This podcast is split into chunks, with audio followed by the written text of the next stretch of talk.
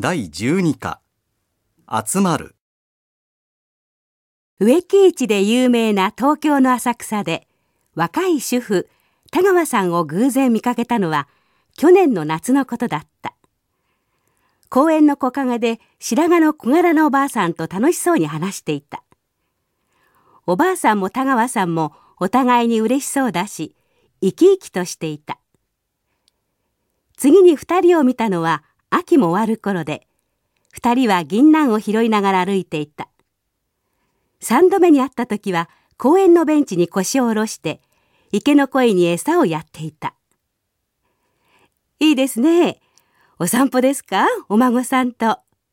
と話しかけるとおばあさんはいえいえこの人はボランティアの田川さん。いつも連れてきてくれるんですよ。ここに来るとほっとするもんだから。と答えた。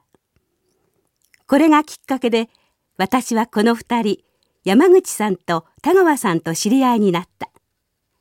85歳の山口さんは10年ほど前にご主人を亡くしてからずっと一人暮らしを続けている。3人の子供たちはそれぞれ家庭を持ち独立している。時には訪ねてくれるが山口さんは普段話し相手が誰もいないのはやはり寂しいと思っていた。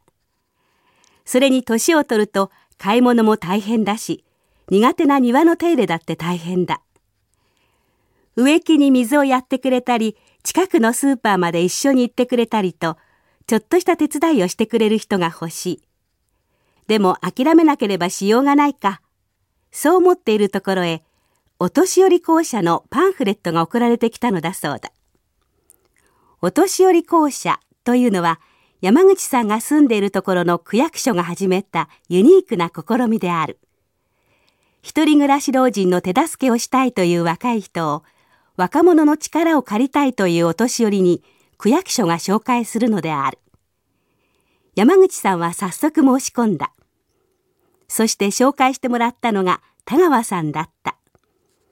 23歳の田川さんはもともと関西の出身だが結婚後ご主人の転勤で東京に引っ越してきた。まだ子供もなければ親しい友人もいない。そんな田川さんにとって山口さんを訪ねる月曜と木曜の午後はとても楽しいひとときなのである。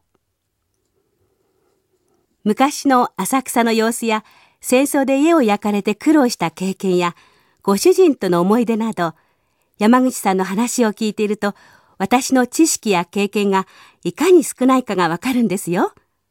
人生の先輩としていろいろ教えていただいて感謝しています。と田川さんは言う。